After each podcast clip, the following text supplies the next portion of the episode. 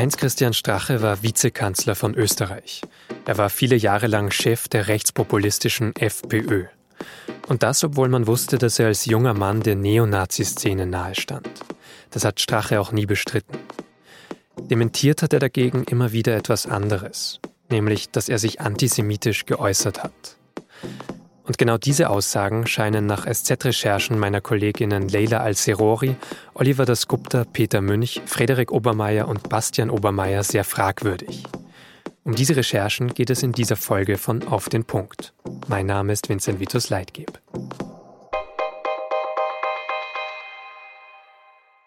Bei mir am Telefon ist jetzt SZ-Politikredakteur Oliver Dasgupta. Der hat vergangenes Jahr schon mit dem SZ-Investigativteam die Recherchen zum Ibiza-Video veröffentlicht. Und Oliver, diesmal habt ihr kein Video, sondern ein Buch zugespielt bekommen.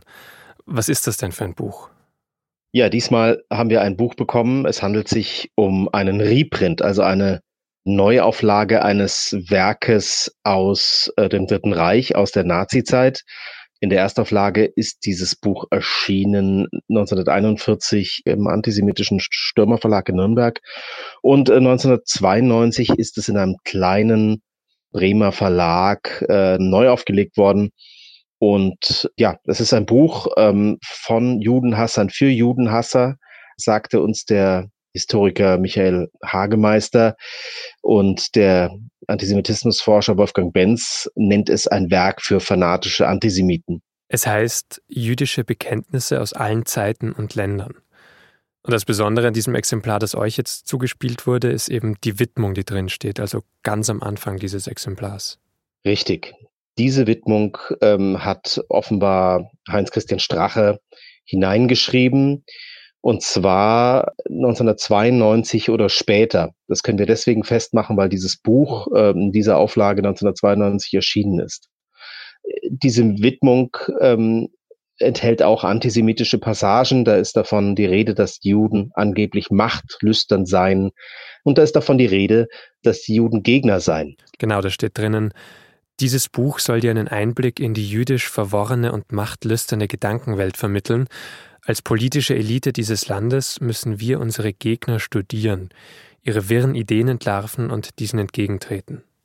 Richtig. Und äh, dazu gibt es noch zwei Gedichte. Äh, einmal von Ernst Moritz Arndt, der hat vor äh, 200 Jahren gelebt und ähm, von dem sind eben auch starke antisemitische äh, Aussagen dokumentiert. Und äh, das zweite Gedicht stammt von einem österreichischen Nationalsozialisten, der auch nach dem Zweiten Weltkrieg ähm, sich rechtsextrem betätigt hat. Und woher wisst ihr, dass diese Widmung höchstwahrscheinlich von Heinz Christian Strache selbst kommt? Wir haben Vergleichsproben, Schriftproben von Heinz Christian Strache bekommen oder erfragt. Und zwar aus verschiedenen, ganz verschiedenen Quellen und äh, ganz verschiedenen Abschnitten seines Erwachsenenlebens. Das Ganze haben wir einem sehr renommierten Gutachter vorgelegt und ähm, dieser Gutachter kommt zum Ergebnis, dass zu 99,9 Prozent diese Schrift Heinz Christian Strache zuzuordnen ist. Jetzt hast du vorhin eben gesagt, die Widmung stammt vermutlich aus den 1990er Jahren, frühestens 1992. Was ist denn das für eine Zeit in der Karriere von Heinz Christian Strache oder wieso ist das relevant, ähm, dass ihr mhm. diese Widmung gefunden habt? Ja, das ist deswegen relevant, weil Heinz Christian Strache damals schon auf kommunaler Ebene in Wien FPÖ-Politiker war. Er war damals Bezirksrat. Und man weiß, dass Strache ähm, in früheren Jahren, in den 80er Jahren, zeitweise im Neonazi-Milieu verkehrte. Er sagt, ähm, er sei damals ein Suchender gewesen und das waren mhm. sozusagen nur Ausflüge und äh, dass er sozusagen nach 1990 ja diese Phase des Suchenden abgeschlossen habe und eben äh, sich gegen Extremismus ähm, entschieden habe. Also dass er da politisch dann wirklich gefestigt war. Richtig. Und wenn er damals so ein Buch signiert, dann heißt das schon einiges. Das ist jetzt trotzdem vermutlich rund 30 Jahre her. Man kann sich ja theoretisch auch ändern als Mensch, man kann seine Ansichten ändern. Ist es denn wahrscheinlich, dass das bei Strache passiert ist, so wie er das gesagt hat? Also ganz grundsätzlich, natürlich können sich Menschen ändern. Strache hat ja auch, das muss man sagen, gerade in den letzten Jahren durchaus Trennlinien gerade zu, zum Antisemitismus gezogen. Nur Straches großes Problem ist, dass er seine eigene Vergangenheit nicht äh, transparent gemacht hat. Auch nicht als erste Hinweise auf äh, Kontakte ins Neonazi-Milieu äh, publik wurden. Er hat einfach äh, beschönigt, er hat nur das eingeräumt, ähm, was ihm zweifelsfrei nachzuweisen war. Und wer seine Vergangenheit nicht wirklich äh, aufarbeitet, wer, wer nicht ehrlich zurückblickt, der bricht ja ein Stück weit auch nicht mit der Vergangenheit. Aber gab es denn Hinweise seit den 1990er Jahren auf äh, antisemitische Gedanken oder Äußerungen von Strache? Also in der Vergangenheit gab es tatsächlich äh, keinen, ich sage jetzt mal, schlagenden Beweis. Äh, es gab einzelne Indizien. Da gab es diese Geschichte mit der antisemitischen Karikatur auf Facebook, äh, die er einfach nicht als antisemitisch bezeichnet hat. Er hat das einfach in Abrede gestellt. Es sind immer nur so kleine Details. Später hat er zum Beispiel George Soros in Zusammenhang gebracht mit ähm, Migrationsbewegungen. Ja, also das, da, da stecken ja auch wieder entsprechende Stereotype dahinter. Bloß bei solchen, bei solchen Nennungen da wusste man natürlich nicht, ist das jetzt Zufall? Hat das einen tieferen Sinn? Ähm, aber auffällig ist es schon. Und wenn man dann ja so äh, eine Widmung liest, die höchstwahrscheinlich Strache zuzurechnen ist, ja, da muss man dann schon ähm, ein bisschen ins Nachdenken kommen. Und ich finde auch, dass Straches Reaktion ähm, auf unsere Recherche äh, dann doch äh, wirklich kein Dementi ist. Was, wie hat er denn reagiert? Also ihr habt ihn ja natürlich eben, bevor ihr veröffentlicht habt, mit, einigen, mhm. mit einiger Zeit Vorlauf konfrontiert und um Stellungnahme gebeten, damit er eben die Chance hat, auch sich zu verteidigen. Was hat er denn gesagt?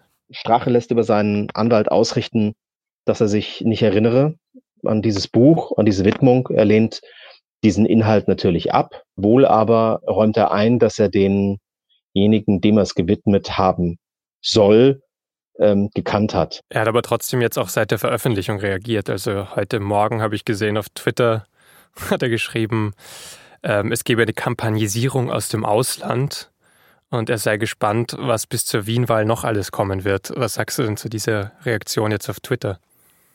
Also ich kann dazu nicht viel sagen, außer äh, wie ein Dementi liest sich das nicht. Das war Oliver Dasgupta, SZ-Politikredakteur. Und seit die Recherche des SZ-Teams veröffentlicht wurde, hat nicht nur Strache selbst darauf reagiert. Es hat sich zum Beispiel auch die ÖVP-Kanzleramtsministerin Caroline Edstadler zu Wort gemeldet.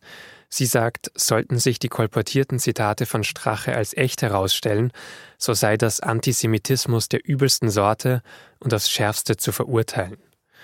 Sabine Schatz, die erinnerungspolitische Sprecherin der SPÖ, hat die Recherche einen neuerlichen Beleg dafür genannt, dass Strache in der Politik untragbar sei. Strache solle ein für allemal seinen Hut nehmen und sich aus der Politik verabschieden, so Schatz. Und auch die Kultursprecherin der Grünen, Eva Bliemlinger, sagte, es kann und darf nicht sein, dass Strache bei den Wien-Wahlen mit eigener Liste kandidiert. Der Hintergrund, Strache ist zwar nicht mehr FPÖ-Mitglied, er tritt im Herbst aber bei der Wiener Landtags- und Gemeinderatswahl an als Spitzenkandidat der neu gegründeten Partei Team HC Strache. Und jetzt noch weitere Nachrichten. Außenminister Heiko Maas hat Verständnis für die Proteste in den USA.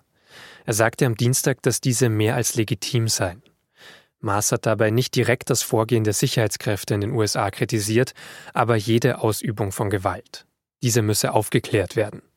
Auch müsse Journalisten eine unabhängige Arbeit möglich sein. US-Präsident Donald Trump hat inzwischen gesagt, dass er die Unruhen notfalls mit dem Einsatz des Militärs stoppen will. Es ist aber fraglich, ob es dafür überhaupt eine rechtliche Grundlage gibt. Die Große Koalition verhandelt an diesem Dienstag über ein umfassendes Konjunkturpaket. Es werden schwierige und lange Verhandlungen erwartet, die vermutlich am Mittwoch fortgesetzt werden müssen. Denn Union und SPD haben bei zentralen Punkten unterschiedliche Auffassungen.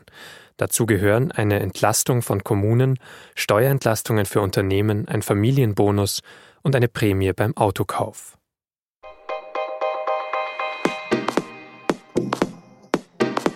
Das war auf den Punkt am 2. Juni 2020. Redaktionsschluss war 15.30 Uhr. Und weil wir heute über den ehemaligen FPÖ-Chef Heinz-Christian Strache gesprochen haben, noch ein Hinweis von mir. Mehr Österreich-Themen aus der SZ können Sie nicht nur regelmäßig in der Zeitung und auf unserer Homepage finden, wir sammeln die auch jede Woche in unserem kostenlosen Österreich-Newsletter. Wenn Sie sich anmelden unter sz.de-österreich, dann bekommen Sie den jeden Freitag zugeschickt. Danke fürs Zuhören und bis zum nächsten Mal.